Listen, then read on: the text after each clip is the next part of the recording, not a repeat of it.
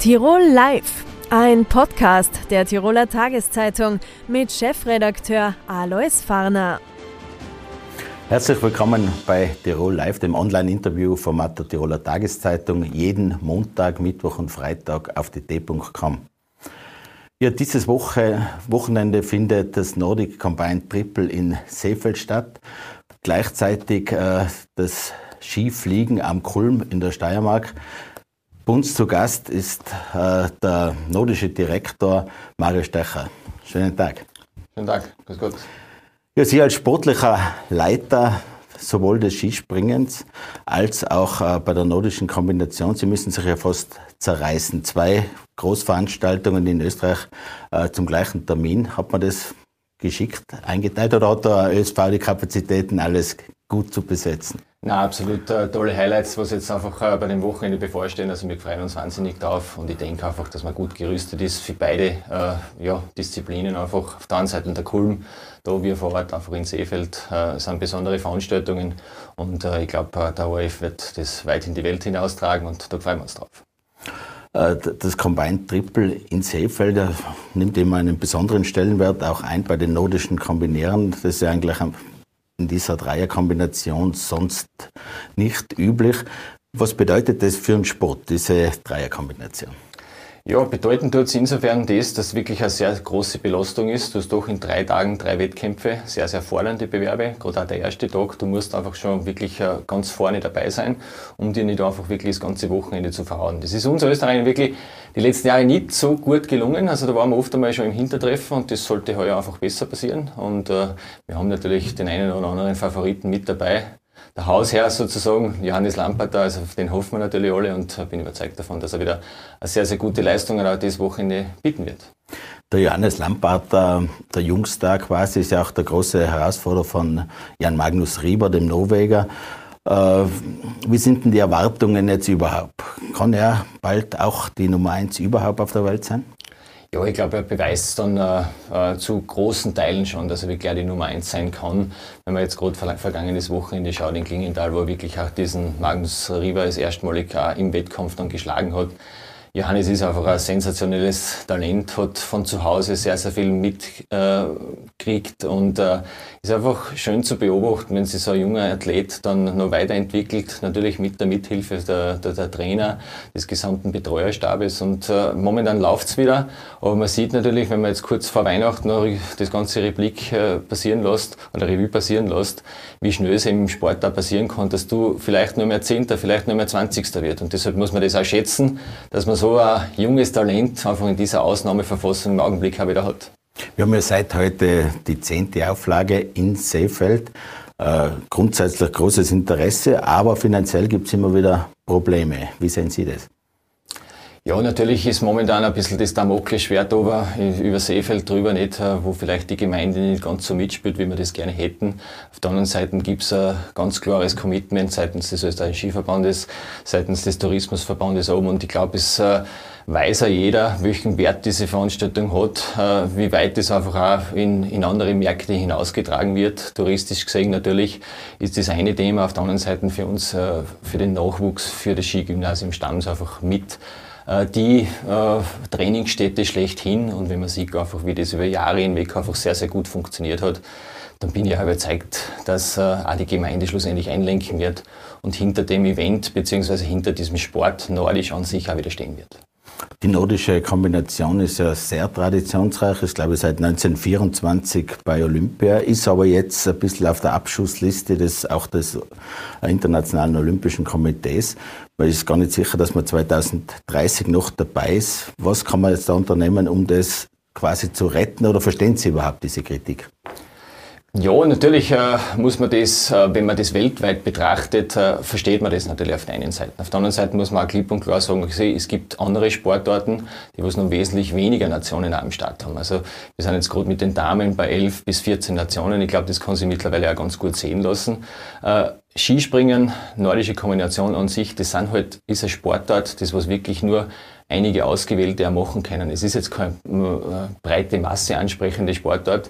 Es ist es was Außergewöhnliches und so muss man es annehmen. Und äh, ich glaube einfach, dass wir es schaffen müssen, als Kombination innerhalb der FIS wirklich unsere eine Lobby zu erarbeiten. Auf der anderen Seite aber natürlich auch die FIS es wieder schaffen muss, innerhalb sich vom IOC äh, diese Lobby zu erarbeiten. Und wenn das gelingt, ich glaube, ich brauche nur äh, ganz kurz ansprechen, wenn ich 115 Entscheidungen habe bei Olympia und 57 oder 58, glaube ich, sind seitens der FIS, dann weiß ich eigentlich, wer dort äh, Sorgen schon haben könnte im Wintersport.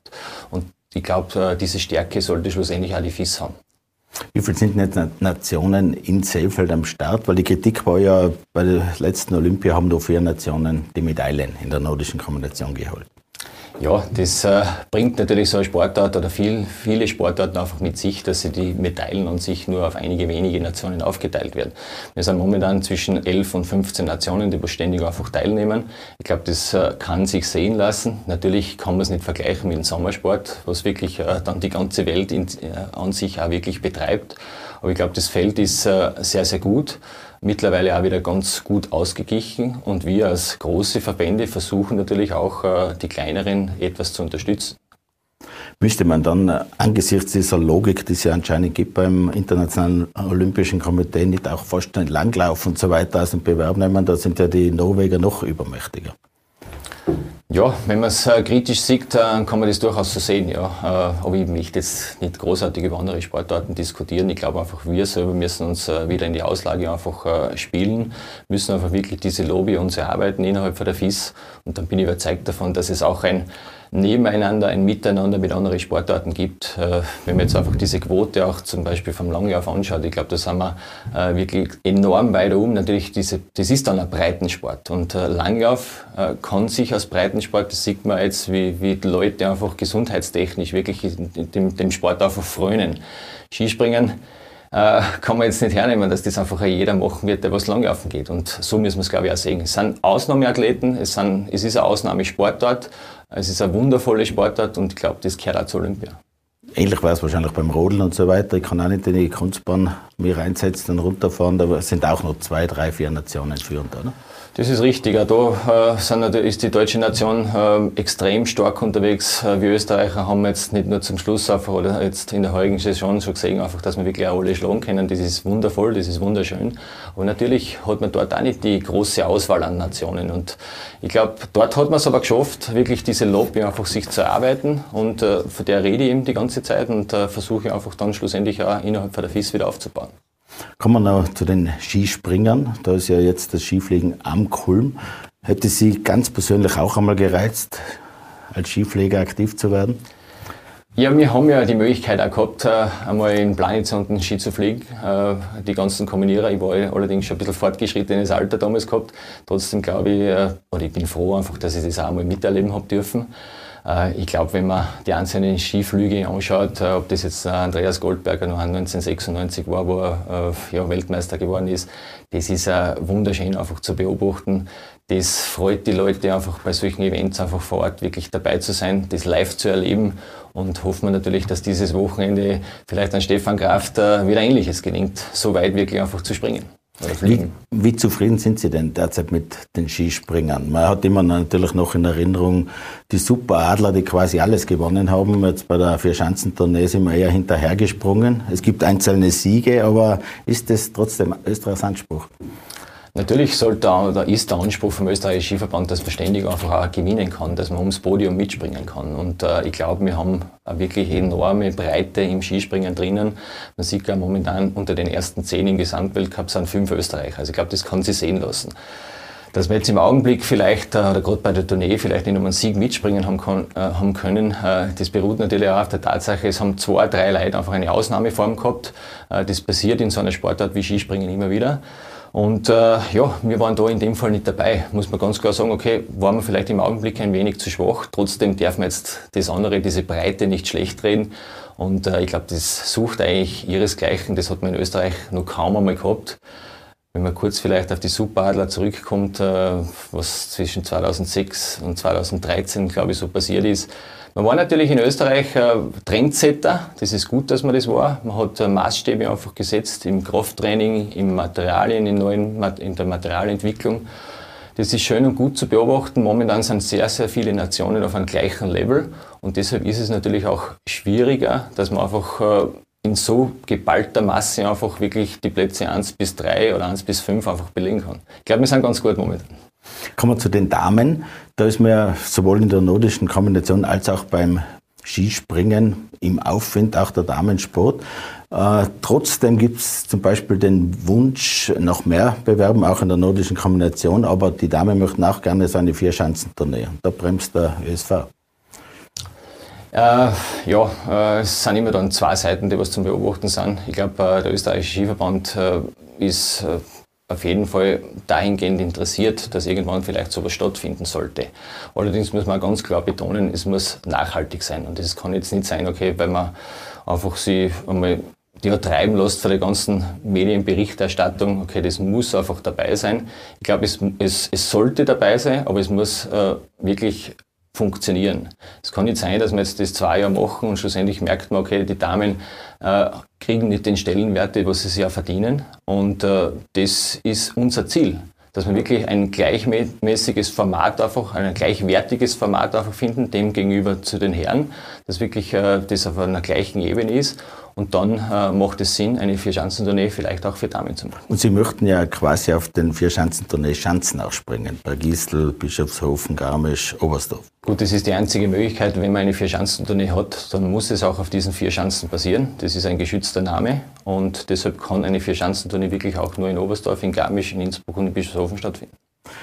Äh, kann man zum, auch Skifliegen für Damen? Da gibt es ja Experten wie den Ton Innauer, der sagt, das ist zu gefährlich für die Damen? Ist das überhaupt ein Argument, das man so gelten lassen kann?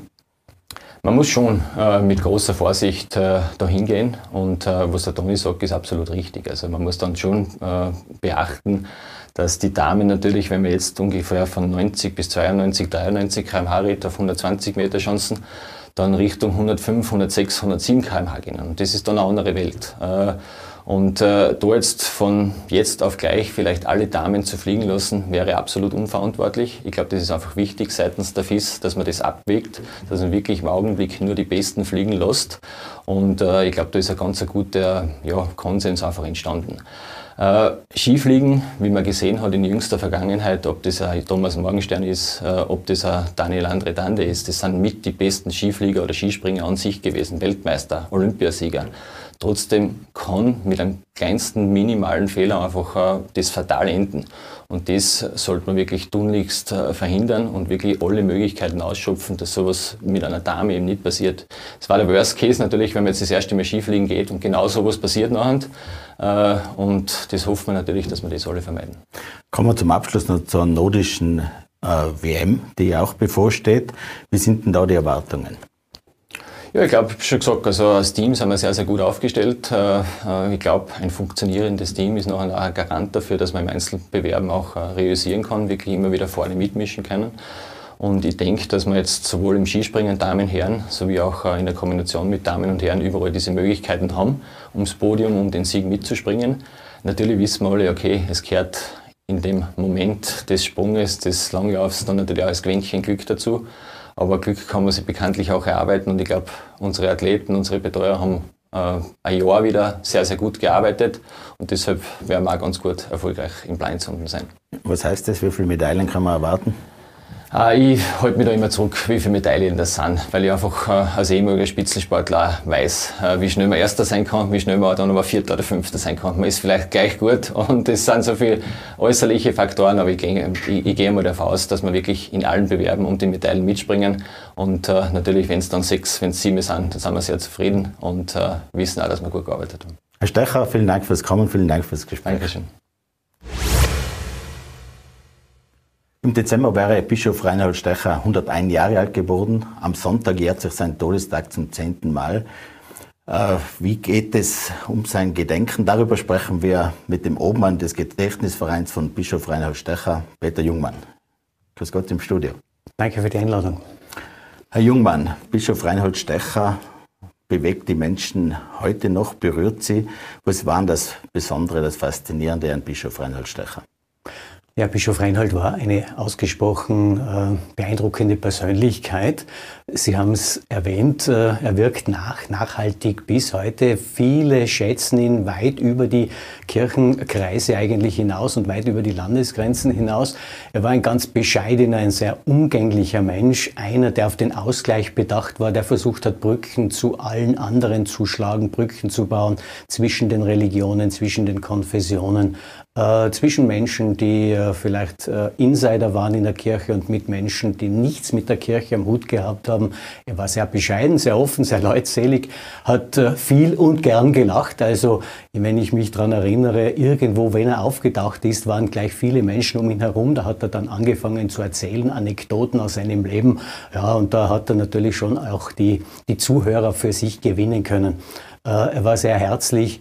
Er war einer, der ja, dem christlichen Glauben, dem katholischen Glauben eigentlich in Tirol ein Gesicht gegeben hat. Ein sehr menschliches Gesicht, ein einladendes Gesicht.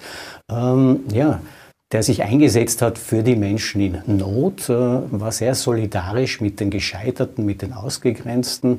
Er war auch sehr lernfähig, er hat seine Meinung im Laufe seines Lebens und im Laufe seiner Amtszeit als Bischof von Innsbruck auch immer wieder geändert. Äh, geändert. Ja, und äh, ist da sehr gut bei den Menschen angekommen. Gibt es besondere Veranstaltungen, die jetzt anlässlich seines 10. Todestages in Tirol stattfinden? Ja, der Bischof Reinhold ist, wie vielleicht viele wissen, ein Innsbrucker, ein Mühlauer, im Stadtteil Mühlau aufgewachsen, dort im Geburtshaus, äh, im Haus, das sein Großvater 1908 gebaut hat. Da erinnert jetzt eine Gedenktafel an Bischof Reinhold.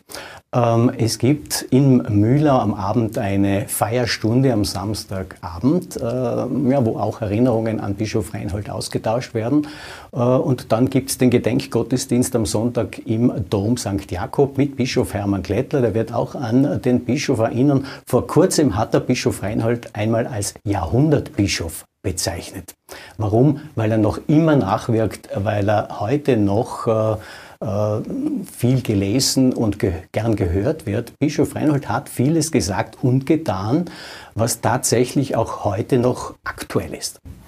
Ja, ich wollte natürlich fragen, was ist das Besondere, dass man jetzt auch zehn Jahre danach seine Erinnerung hochhalten will von Ihrem Verein her? Und die Bischöfe, es hat ja danach einige jetzt bereits gegeben. Äh, wie sehen die das eigentlich, dass man da an einem früheren Bischof so groß nachdenken.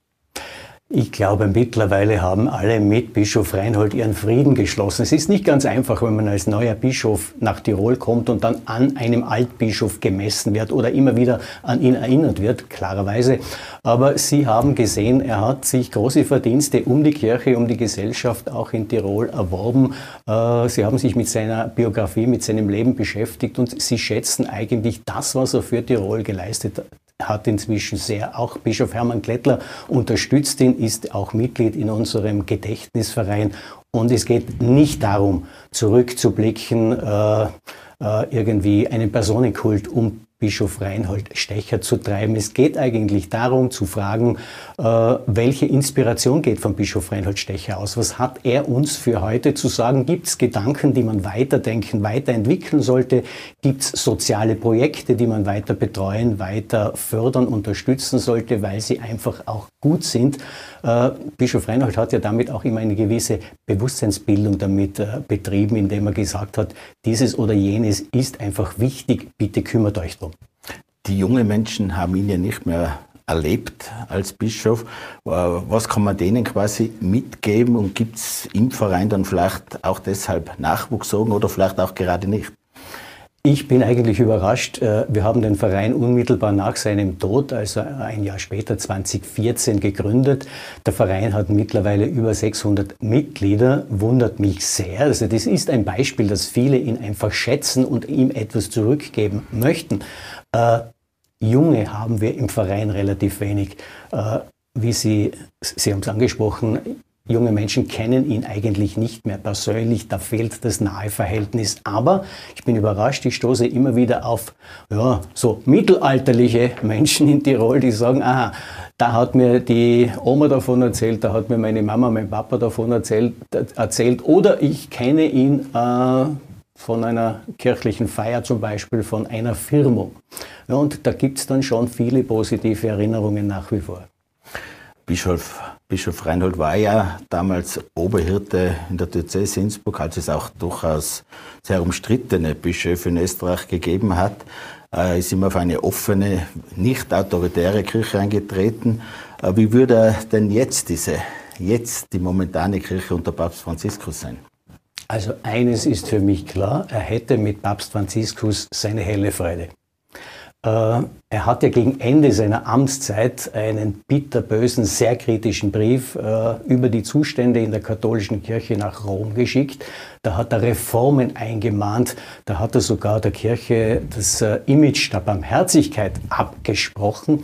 Und mit mit Papst Franziskus ist diese Barmherzigkeit, diese Haltung des Mitmenschlichen, diese Haltung der Solidarität ja wieder zurückgekehrt. Es vergeht ja kaum ein Tag, wo Papst Franziskus nicht daran erinnert, wir müssen zusammenhalten, zusammenstehen. Die großen Probleme in dieser Welt kann man nur gemeinsam und solidarisch lösen. Da muss man über den Kirchturm, über den Tellerrand hinausschauen. Wir müssen viel mehr als bisher nach Wegen suchen, wie wir Probleme gemeinsam lösen können.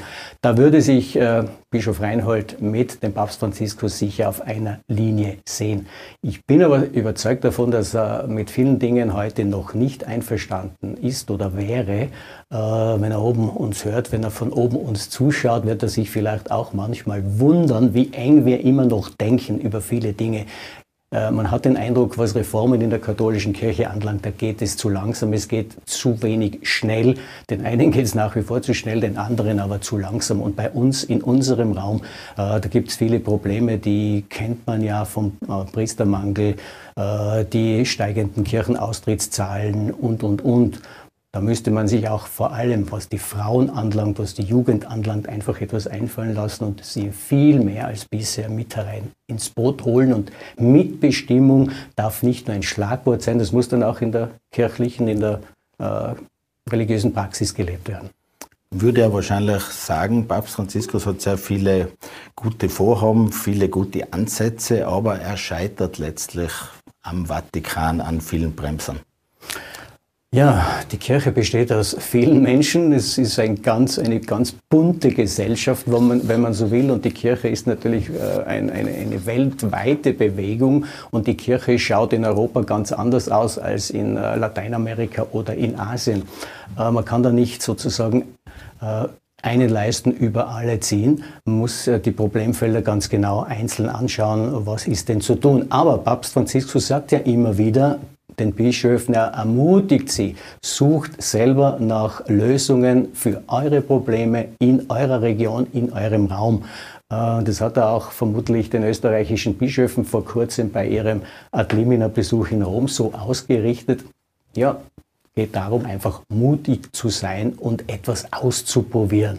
Ja, und dann kommt man ja drauf, geht's oder geht's nicht. Aber man muss wieder hin, näher natürlich zu den Menschen. Und das war Bischof Reinhold. Er war nahe bei den Menschen. Er ist viel zum Beispiel mit dem Zug gefahren oder mit dem Bus, mit den Öffis. Und da hat er die Gelegenheit genützt, um einfach mit den normalen Menschen den Kontakt zu pflegen, hat sich mit ihnen unterhalten, ganz normal, so wie wir das jetzt auch tun. Ja, und da hat er das das Ohr am Puls der Zeit gehabt und hat ein bisschen gespürt, wo drückt denn der Schuh. Und das hat sich dann auch auf seine Predigten und auf seine Art, wie er seinen Beruf ausgeübt hat, wie er das Bischofsamt ausgeübt hat, äh, entsprechend ausgewirkt und niedergeschlagen. Viele Wege äh, führen zu Gott. Einer führt auch über die Berge, wo einer seiner, eine seiner berühmten Zitate, er hat auch eine Herzinitiative gestartet. Wird das jetzt weiter verfolgt? Ja, das ist etwas, was uns ganz, ganz wichtig ist, ein Herzensanliegen.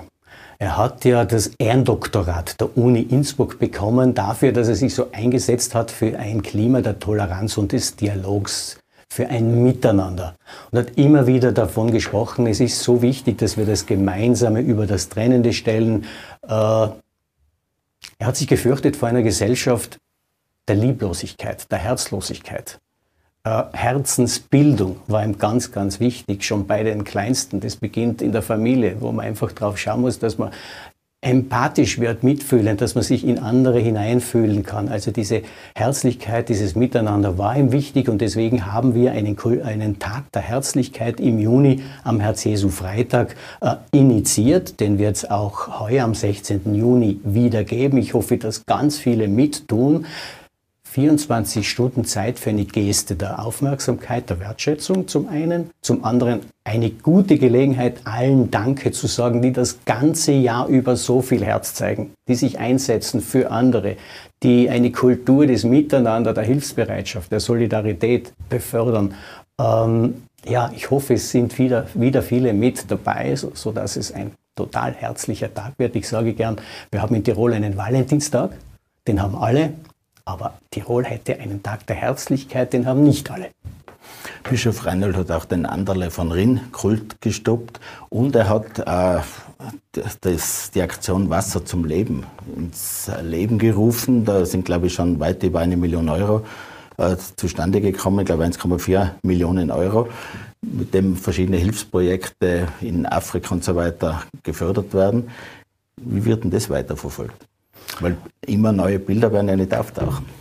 So ist es. Ich knüpfe da hinten an. Das letzte Bild quasi wurde bei der letzten Wasser zum Leben Auktion versteigert. Also vom Bischof Reinhold gemalte Bilder, Originale gibt es so jetzt nicht mehr.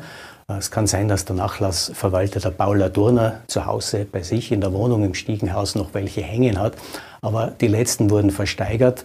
Äh, ja, über diese Auktionen sind fast 1,4 Millionen Euro hereingekommen für Brunnenbau und Bewässerungsprojekte der Caritas in Afrika. Ganz eine wichtige Aktion. Wir sind jetzt noch beim Nachdenken darüber, wie wir diese Aktion auch ohne Bischof Stecher Bilder äh, weiterführen können. Fest steht, äh, das waren immer Hoffnungsbilder.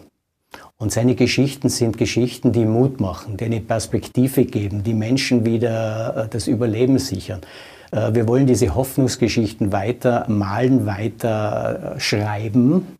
Wir wissen noch nicht ganz genau wie. Wenn da jemand eine gute Idee hat und auf uns zukommt, gerne. Wir sind dafür alles offen. Vielleicht gibt es ja auch in der Tiroler Künstlerschaft Menschen, die Bilder malen, die sie gerne zur Verfügung stellen. Vielleicht bauen wir dann den nächsten Brunnen. Da braucht es ungefähr 10.000 Euro. Äh, ja, mit äh, Hilfe der Tiroler Künstler. Herr Jungmann, alles Gute für Ihre weitere Arbeit hier. Danke, danke. fürs Kommen, danke fürs Gespräch. Danke. Nach mehreren Kindermissbrauchsfällen und vor allem auch dem Fall des bekannten Schauspielers Florian Deichmeister hat die türkis-grüne Bundeskoalition ein Paket zum Schutz von Kindern und Jugendlichen angekündigt. Darüber und über auch andere Themen sprechen wir mit Familien- und Integrationsministerin Susanne Raab, die uns aus dem Bundeskanzleramt zugeschaltet ist. Schönen Tag nach Wien. Schönen Tag, vielen Dank für die Einladung und liebe Grüße nach Tirol. Frau Minister, Sie planen höhere Strafen, mehr Prävention und auch eine Auskunftspflicht äh, für die Arbeitgeber und Vereine. Trotzdem äh, sind die Reaktionen etwas gespalten. Es gibt sowohl Lob als auch Kritik an dem geplanten Paket. Ist man zu wenig weit gegangen? Nein, ganz im Gegenteil. Also uns ist da wirklich ein großer Wurf gelungen, dass es immer Kritik auch natürlich gibt. Ähm, ist immer so, ja, bin ich nicht anderes gewohnt äh, in den letzten drei Jahren auch meiner Regierungstätigkeit.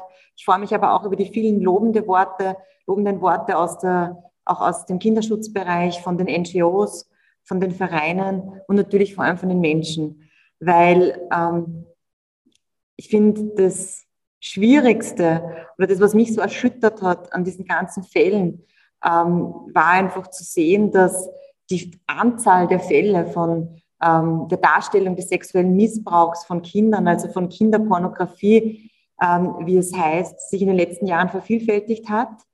Ganz grausame Delikte, wo Kinder sexuell missbraucht und vergewaltigt werden und sich Pädophile das ansehen, dadurch einen Markt befeuern, die Geschäftemacherei mit dem Leid unserer Kinder und dann am Ende nur maximal zwei Jahre Strafe bekommen. Und so war die bisherige Gesetzeslage. Wir haben das jetzt verändert. Wenn jemand eine Vielzahl von ähm, Darstellungen von unmündigen Minderjährigen, von Kindern zu Hause auf dem Laptop hat, wo eben die Kinder auch missbraucht werden, dann wieder künftig auch mit fünf Jahren Höchststrafe vor Gericht zur Verantwortung gezogen. Und das halte ich für richtig. Aber wir erhöhen nicht nur die Strafen, sondern wir gehen auch ganz stark in den Präventionsbereich rein, mit Kinderschutzkonzepten, verpflichtend auch in allen Schulen. Und wir helfen auch den Opfern, nämlich den Kindern, wenn sie Opfer von Kindesmissbrauch worden sind und die Bilder dann auch noch im Internet verbreitet werden. Da leiden sie ein Leben lang und deshalb ähm, stocken wir auch die Opferschutzeinrichtungen, vor allem die Familienberatungsstellen finanziell auf, damit die Kinder dann ähm, auch länger therapeutisch begleitet werden können. Ein Kritikpunkt war, es gibt ja auch Fälle von der Herabwürdigung von Kindern, von auch äh, körperlicher Gewalt gegenüber Kindern und der Ruf nach einem einheitlichen Kinderschutzgesetz. Äh, ist da auch weiteres geplant?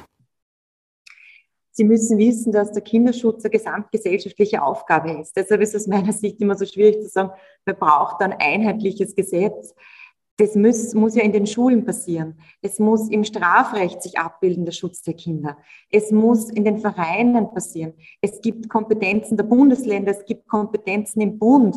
Ähm, es gibt unzählige Materien, in denen der Kinderschutz Eingang finden muss. Und man kann die Dinge nur so lösen, indem man den Kinderschutz in alle diese Bereiche bringt. Wie gesagt, jetzt beispielsweise nehmen wir uns den Schulbereich her Dort werden wir künftig verpflichtend ähm, Kinderschutzkonzepte in den Schulen haben, sodass sich die Schulen mit den Rechten der Kinder auseinandersetzen müssen, sodass die Schulen auch gewusst, mehr, noch mehr Bewusstsein für den Kinderschutz entwickeln. So kommst du in alle Gesellschaftsbereiche. Darüber hinaus werden wir eine Kinderschutzkampagne auch machen, mit Kindern erarbeiten, damit wir auch Kinder stärken, damit auch Kinder wissen in kindgerechter Sprache, wie sie auch ähm, hier sich wehren können und auch ermutigt werden, ähm, hier auch Hilfe zu suchen bei den Eltern, bei einer Vertrauensperson, bei den Freunden. Es heißt ja oft, es muss was passieren, damit was geschieht. Jetzt sind aus Ihrer Sicht von Seiten des Burgtheaters, von Seiten des ORF, auch vielleicht von Seiten von Filmschaffenden im Fall Teichmeister Fehler passiert? Das kann ich nicht sagen. Ich bin äh, hier auch im Kulturbereich ähm, zu wenig involviert. Die Kulturstaatssekretärin Andrea Mayer ähm, hat hier eine Prüfung veranlasst. Natürlich, wenn ich die Berichte aus den Zeitungen lese, dann erschüttert mich das schon und dann wirft das sehr große Zweifel auf. Aber ich bin ja nicht das Gericht, auch nicht diejenige, die das hier zu prüfen hat.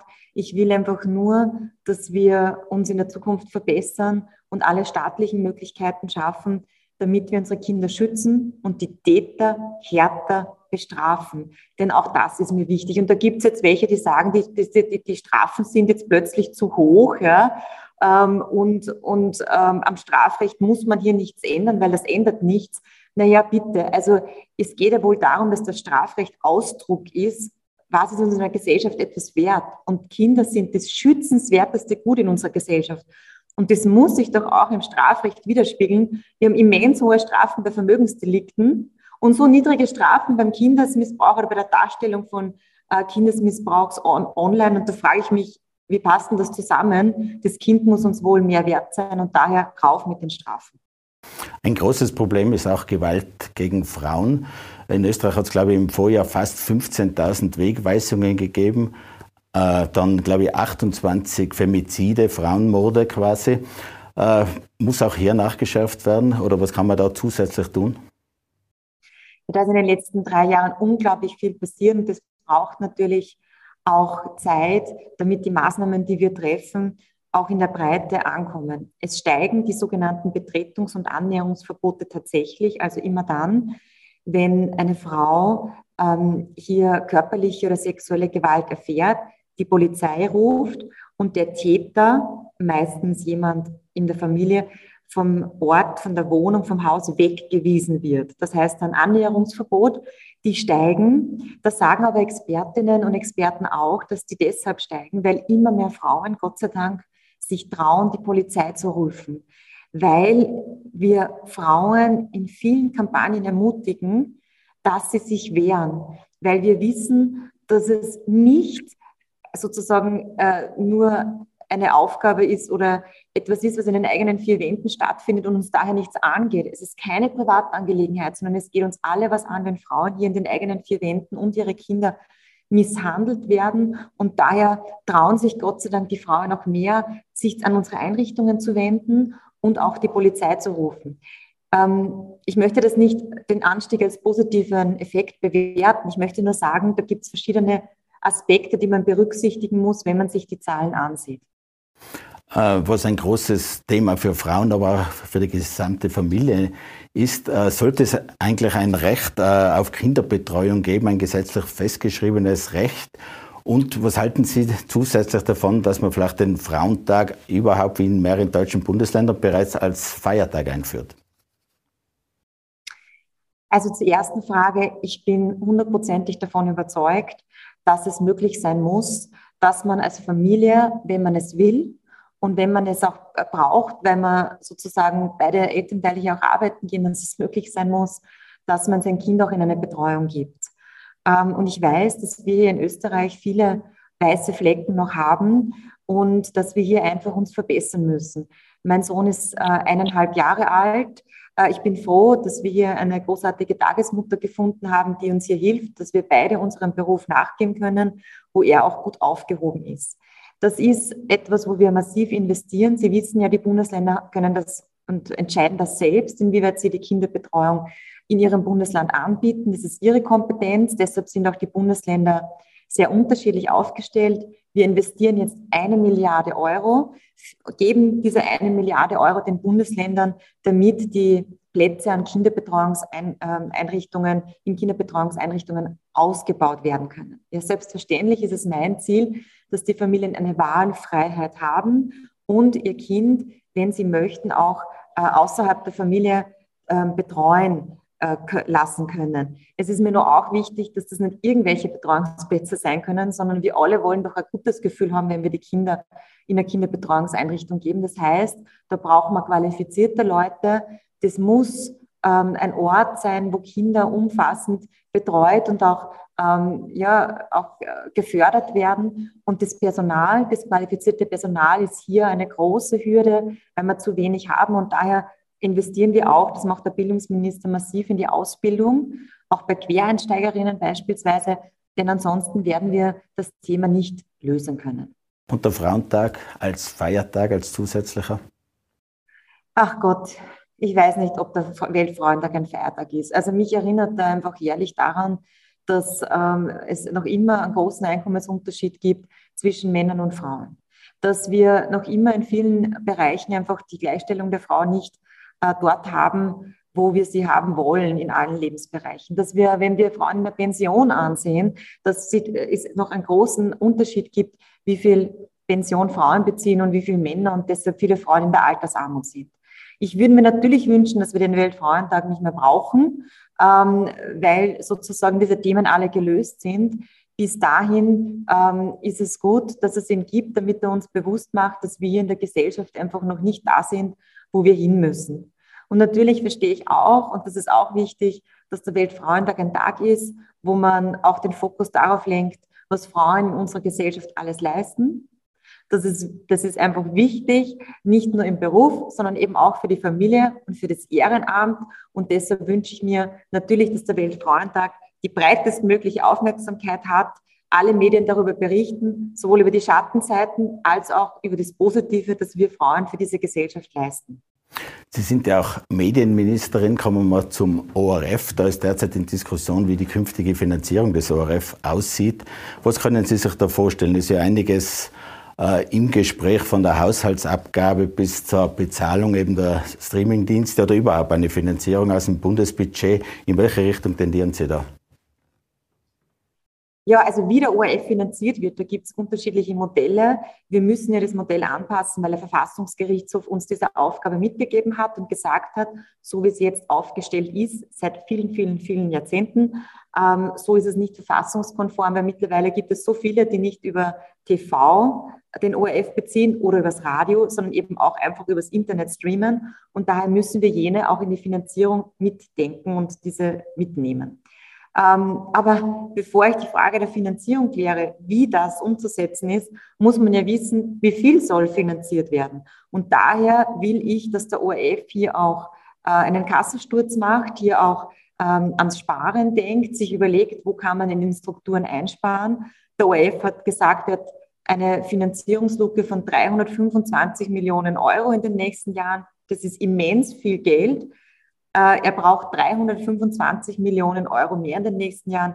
Das will ich nicht. Ich will zuerst Nachschau halten und dass sich der ORF genau ansieht, wo kann er auch hier, wie alle anderen Unternehmen auch, gerade in Zeiten der Teuerung einsparen. Denn der ORF wird von Gebühren finanziert und deshalb umso sorgsamer muss man mit den Gebühren der Menschen umgehen. Sie haben ja gesagt, das Geld wächst auch für den ORF nicht auf den Bäumen. Äh, wie viel muss er denn wirklich einsparen? Ja, das sehen wir uns gerade an. Das sieht sich besonders der ORF an. Ähm, in einem so großen Unternehmen, wie es der ORF ist und wie auch in, nächsten, in den letzten Jahren auch geworden ist, bin ich davon überzeugt, dass man besonders in den Strukturen hier äh, Einsparungspotenzial finden wird können. Und darüber hinaus äh, ist der Trend ja sehr stark im digitalen Bereich. Also wie der ORF künftig auch sich im digitalen Bereich aufstellt, auch das Internet besser nutzt, um junge Menschen zu erreichen, dadurch vielleicht sogar Effizienzen entdeckt und Kosten einsparen kann, das ist auch Teil dieses Prozesses. Es heißt immer, die ÖVP, über deren Freundeskreise ja Herr Weißmann zum Generaldirektor gewählt wurde, ist nicht mehr ganz zufrieden, auch mit seiner Amtsführung. Ich weiß nicht, können Sie das bestätigen oder zurückweisen? Und äh, wie planen Sie künftig eine Entpolitisierung auch des ORF? Soll es zum Beispiel das Anhörungsrecht äh, der Landeshauptleute weitergeben? Soll es diese doch eher politisch besetzten Freundeskreise weitergeben? Also ich habe äh, eine sehr gute Gesprächsbasis Basis mit dem Herrn Generaldirektor. Wir besprechen hier gerade ganz, ganz zentrale Themen für den ORF und das tun wir sehr gut und konsensual an der Sache orientiert, mit von mir am klaren Ziel, wie gesagt, der des Sparens ähm, das des Sparens. Von dem her äh, sind wir in wirklich guten Gesprächen mit einer, äh, mit einer guten Gesprächsbasis. Ähm, und zum Zweiten, ähm, weil hier immer auch so von der, von sozusagen der Politik im ORF gesprochen wird, äh, ich glaube, hier muss man ganz vorsichtig sein dahingehend, dass man einfach auch, zumindest meine Meinung sieht, dass die ORF-Journalistinnen und Journalisten hier sehr wohl ähm, sehr unabhängig arbeiten und arbeiten können, sagen zumindest die ORF-Journalistinnen und Journalisten. Das ist natürlich das Wichtigste, dass der Journalismus in Österreich unabhängig ist. Und äh, ich bekomme da immer von den Journalistinnen und Journalisten des ORF hier einfach positive Rückmeldungen, dass sie in den Redaktionen vollständig unabhängig sind. Und ich habe auch nicht das Gefühl, dass der ORF hier jetzt besonders regierungsfreundlich berichtet oder Schrägstrich berichten müsse. Das entspricht nicht meiner Wahrnehmung. Ähm, und ähm, ich glaube, das ist hier auch wichtig, immer mitzudenken. Wir konzentrieren uns derzeit, und das sind große Herausforderungen, auf die Digitalisierung im ORF. Hier wird es eine Digitalnovelle geben, eine neue Gesetzeswelle, die dem ORF eben ermöglicht, ins digitale Zeitalter auch anzuschließen. Und wir konzentrieren uns auf Spar das Sparen in den Strukturen und wie der ORF dann finanziell aufgestellt werden kann. Das sind riesige Themen das ist mein äh, Interesse derzeit. Das ist bei mir im Arbeitsplan. Eine Stiftungs- oder Gremienreform äh, ist es nicht. Äh, wird die türkis-grüne Koalition aus Ihrer Sicht bis zum Ende weitermachen? Und Zusatzfrage nach der Wahl, die FPÖ liegt derzeit in Umfragen auf Platz 1. Ist eine Koalition mit der FPÖ für Sie möglich oder ausgeschlossen?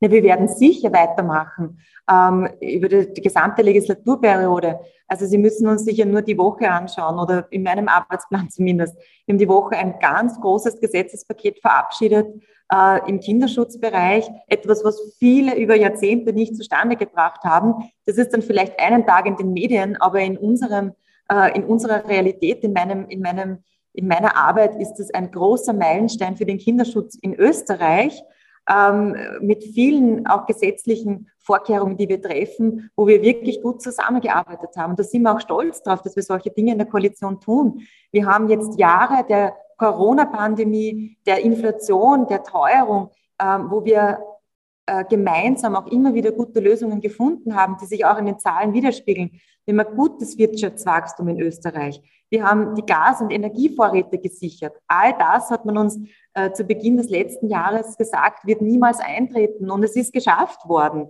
Und deshalb ähm, ist es aus unserer Sicht äh, ein sehr gutes Zusammenkommen. Natürlich ist man nicht immer äh, auch politisch oder ideologisch ähm, sozusagen gleich. Aber wir haben die letzten Jahre viel geschafft und das werden wir auch tun, ganz sicher bis zum Ende der Legislaturperiode. Weiter denke ich derzeit nicht, ähm, sondern ich konzentriere mich auf die nächsten Monate, was noch alles auf meiner, auf meiner To-Do-Liste steht. Da gibt es noch viele Vorhaben, ähm, die wir umsetzen werden. Das ist mein Fokus. Was dann nach der nächsten Wahl ist, das sage ich, äh, werden wir uns dann ansehen.